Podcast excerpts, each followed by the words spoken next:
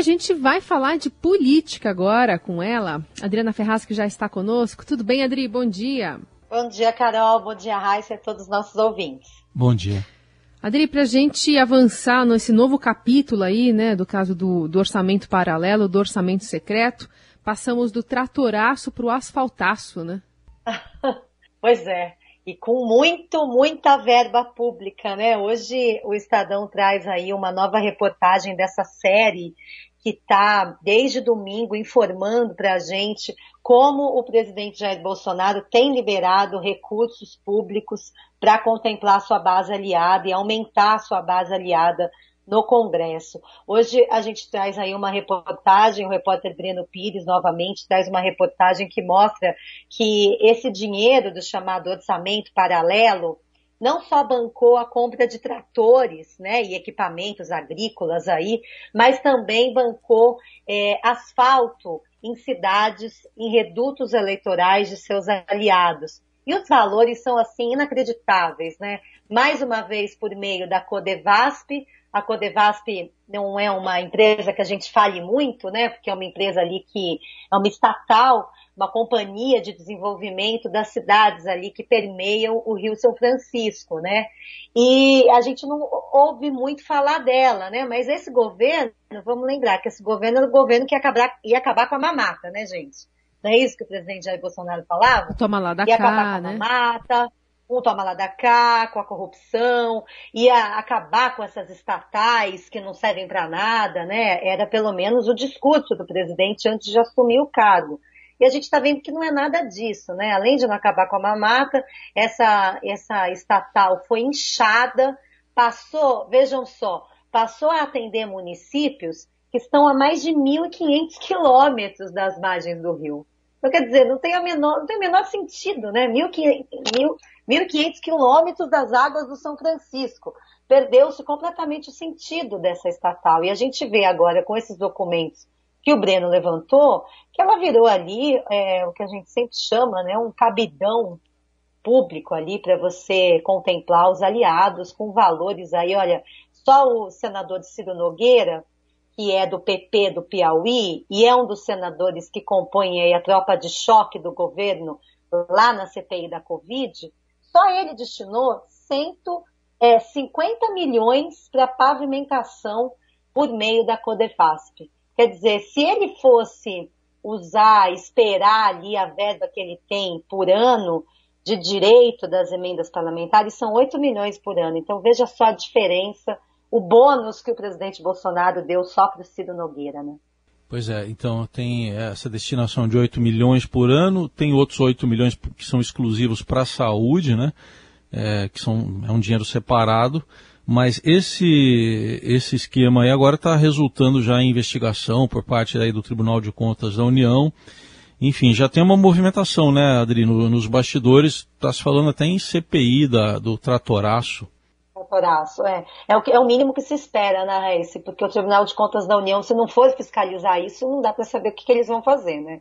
É uma coisa que está completamente aí exposta, com documentos. É, a gente fala tanto de emenda parlamentar que a gente fica até perdido, né? O, o ouvinte, o leitor, a gente nem sabe direito, é tanta emenda que se inventa. Essa emenda que a gente está dizendo agora, do orçamento paralelo, é uma emenda nova, que tem um novo carimbo aí, que foi então, o presidente até vetou uma parte, mas está liberando 3 bilhões de reais nesse novo formato de emenda. Vamos lembrar, a gente está numa crise sanitária que a gente precisa muito de dinheiro para comprar vacina, para comprar o kit intubação é, e diversos outros é, medicamentos, abrir leitos, contratar médico para cuidar de UTI. E a gente vê o governo liberando dinheiro para colocar asfalto. Ok, pode ser necessário colocar asfalto em muitas cidades, mas a gente precisa ver quais são as prioridades, né? E quando a gente bate é, o local onde o asfalto foi colocado, com quem indicou, a gente vai vendo aí o rastro desse dinheiro.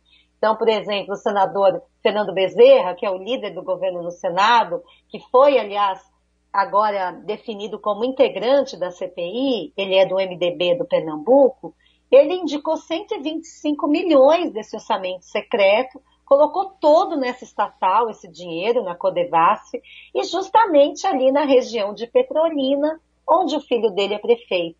Então é para se investigar mesmo, não só o TCU, mas os, os parlamentares do Congresso estão falando na CPI do tratoraço.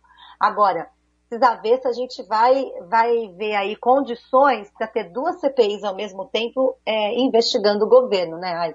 Essa CPI da Covid já é uma preocupação enorme do presidente Jair Bolsonaro.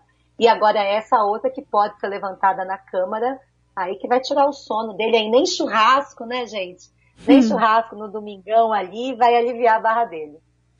E sem contar que envolve nomes muito poderosos na Câmara e no Senado, né? Que estão diretamente envolvidos numa, numa possível investigação dessa CPI do tratoraço, né? É, tem todo o cheiro de que não vai para frente, né?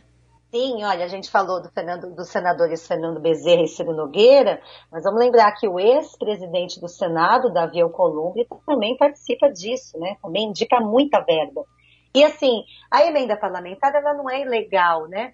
Mas a emenda parlamentar, ela deve ser destinada de uma maneira equilibrada. É, ali todos os parlamentares, sejam eles da oposição ou da situação, têm direito a essa emenda parlamentar e por um valor fixo. São esses 8 milhões que a gente comentou, além dos outros destinados à saúde ou à educação. O que a gente vê aqui não é isso. A gente vê aqui uma destinação de recursos apenas para os parlamentares que fazem parte da base aliada. Vamos lembrar que muita gente está comparando esse esquema do tratoraço ao escândalo do anões do orçamento, ao próprio mensalão. Porque isso não deixa de ser um, um pagamento aí financeiro, agora não para o bolso direto, né? Mas por meio de obras públicas ou por meio é, de compra de equipamentos, mas um dinheiro público que vai apenas para os aliados do governo. Então não segue essa, essa divisão republicana, vamos dizer assim, do orçamento. Né? Tem que ser investigado mesmo. Bom, Adri, hoje tem a retomada da CPI da Covid, tem a CPI da Covid sendo retomada com depoimento do presidente da Anvisa, o Antônio Barra Torres. É, pelo que tá, se sabe, vai se buscar ali o caminho da cloroquina e da vacina, muita cloroquina e pouca vacina. Tem um cloroquinaço aí, então, para ser investigado. tem. Ah, se tem, né? Agora, o Barratões vai ter que responder muita coisa hoje dessa CPI. Acho que vai ser um depoimento, Raíssa, daquele de dia inteiro de novo. Eles até alteraram né, a lógica, tinham vários depoimentos marcados para hoje, e eles foram dividindo aí ao longo da semana. Então, o depoimento de hoje ficou concentrado no Barra Torres, ele é o presidente da Anvisa, ele vai ter que responder não só sobre cloroquina, não só sobre aquela denúncia que o Mandetta, o ex-ministro da Saúde, fez na semana passada, dizendo que havia lá uma intenção do presidente de colocar na bula da cloroquina a indicação para a Covid, né? O Mandetta revelou isso, isso acabou não indo para frente. Mas ele vai ser muito questionado por muitos pontos. Primeiro, a questão da cloroquina, a Folha de São Paulo publicou uma matéria nesse fim de semana que mostra que o governo tentou comprar cloroquina mesmo depois de todos os alertas de que não funcionava né, para a Covid. Ele certamente vai ser questionado sobre isso. Vai ser questionado por que, a Anvisa não deu ali um, uma sustentação para o governo, mostrando o quanto era importante se comprar vacinas com esse período, é, logo o ano passado, quando começaram a ser ofertadas ao governo. Deve falar também da Sputnik, né, gente? A Anvisa negou recentemente o aval à Sputnik, a vacina russa. É, havia já um acordo dos governadores do Nordeste para comprar 39 milhões de doses da Sputnik, que a gente estaria precisando demais agora. Quer dizer, ele vai ter que se explicar ali de diversas formas, vai sofrer uma série de questionamentos sobre tudo isso e vamos ver como ele se sai, né? É, ele não é um, um, um, político, vamos dizer assim, que a gente conheça, que tem um, um, não se imagina muito bem como ele vai ali é, lidar com essa pressão dos senadores. Vamos ver também se ele foi treinado, assim como o Marcelo Queiroga, né, gente? Quinta-feira passada, o atual ministro da Saúde deu depoimento à CPI e a gente percebeu ali uma, um treino mesmo, um treinamento do Planalto, para que ele não respondesse temas mais complexos. Vamos ver se o Barra Torres está nessa mesma linha.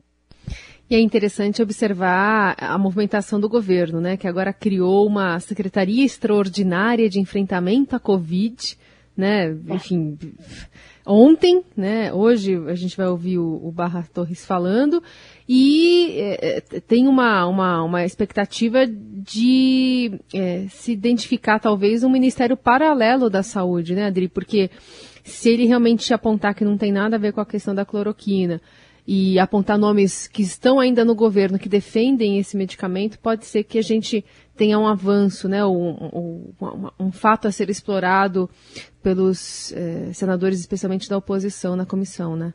Sim, o, o Mandetta também deixou isso bem claro, o Nelson Tait também, ex-ministro, também comentou sobre isso, esse aconselhamento paralelo ao presidente, né, que são esses médicos aí que indicam a cloroquina, apesar de todos os estudos científicos mostrarem que ela não serve, e não apenas não serve, ela pode é, causar prejuízo a quem toma essa medicação sem o menor controle. A gente já mostrou que tem paciente na fila do transplante de fígado em função disso. Então não é a questão, ah, vou tomar um remedinho aqui, se não fizer mal, se não fizer bem, não vai fazer mal. Não é bem assim, né? Então, realmente, a gente vai vendo agora as estratégias do governo. E amanhã, Carol, tem um outro depoimento muito importante em relação a essa questão da estratégia, que é o depoimento do ex-secretário de comunicação, Fábio Van Garten, que vamos lembrar, lá no comecinho da pandemia, chegou a bolar uma campanha, vocês lembram? O Brasil não pode parar?